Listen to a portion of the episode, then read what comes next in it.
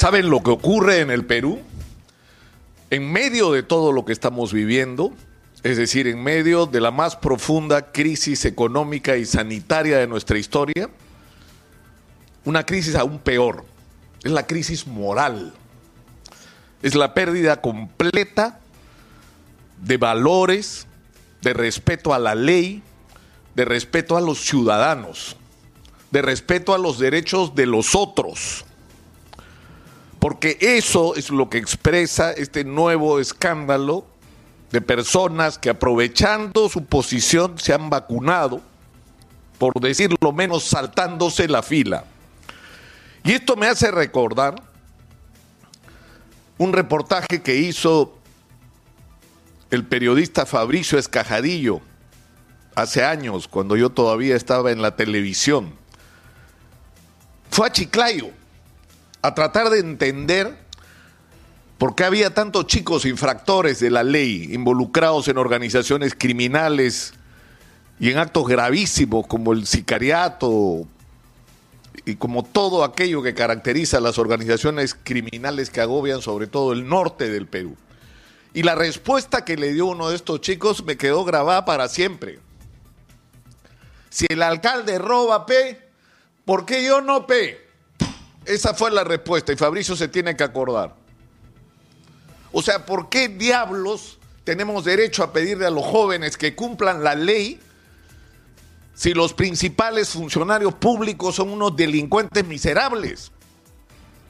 ¿Cómo le pedimos a nuestros chicos, a nuestros jóvenes, a nuestros funcionarios que cumplan la ley cuando tenemos a Alberto Fujimori preso, a Alejandro Toledo prófugo de la justicia, Alan García suicidado para no ir preso en prisión preventiva, a Ollantumala que amarró en el Tribunal Constitucional para no esperar preso la sentencia que inevitablemente le va a venir y que va a suponer que va a pasar 25 años de su vida en la cárcel, y Pedro Pablo Kuczynski, que dónde está prisión domiciliaria. Y Martín Vizcarra, hasta ahora con tres procesos, no uno, con tres. Y cualquiera de ellos lo va a llevar por lo menos ocho años a la cárcel y si suman se va a pasar también 25 años preso.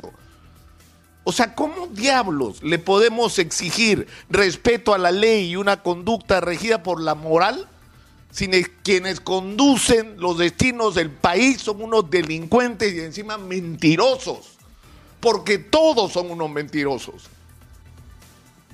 Tenemos que corregir esto y por eso a mí por lo menos me irrita cuando teniendo en el Perú 35 mil personas y tal vez me quedo cortos, presas con prisión preventiva por delitos mucho menores al haber saqueado el país, que están en la cárcel hombres y mujeres por lo que nadie dice nada, y cuando le ponen el dedito a uno de estos políticos o grandes empresarios por la prisión preventiva, lloran. Ahí sí lloran. Ahí sí se acuerdan del respeto a la ley, del debido proceso, de las normas, de lo que no se acordaron cuando tuvieron el poder en sus manos para aprovecharse de él y forrarse, y forrar a sus amigos, o usar de su posición para tener privilegios por encima de la sociedad. La única manera de curarnos de esta enfermedad moral que afecta al país es que se acabe la impunidad.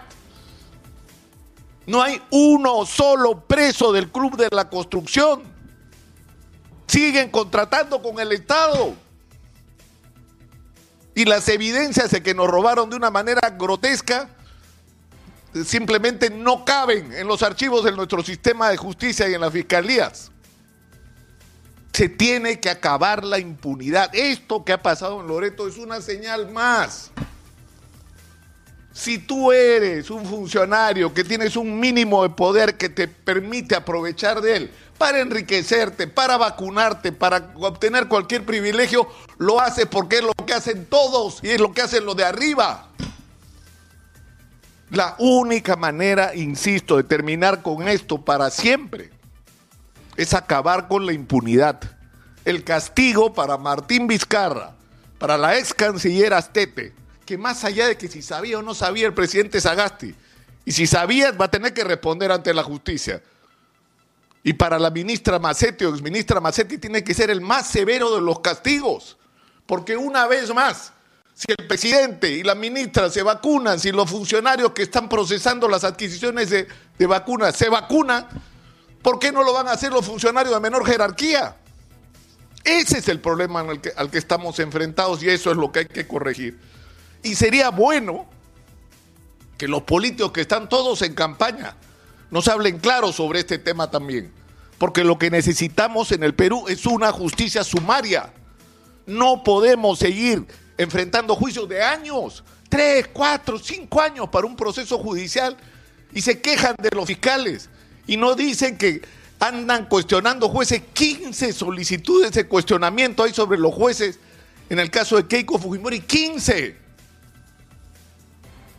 Es decir, estamos enfrentados a una situación donde necesitamos las más severas respuestas y la más drástica justicia y los mayores castigos para quienes no solo se enriquecen y se aprovechan de su posición de poder, sino que lo hacen en perjuicio de una sociedad desesperada por respuestas a sus angustiantes problemas. Este es el momento de cambiar las cosas. Y yo espero que esta circunstancia vergonzosa de lo que ha ocurrido esta vez en Loreto ponga de una vez por todas el tema en la agenda y nos hablen claro nuestros señores candidatos sobre este asunto.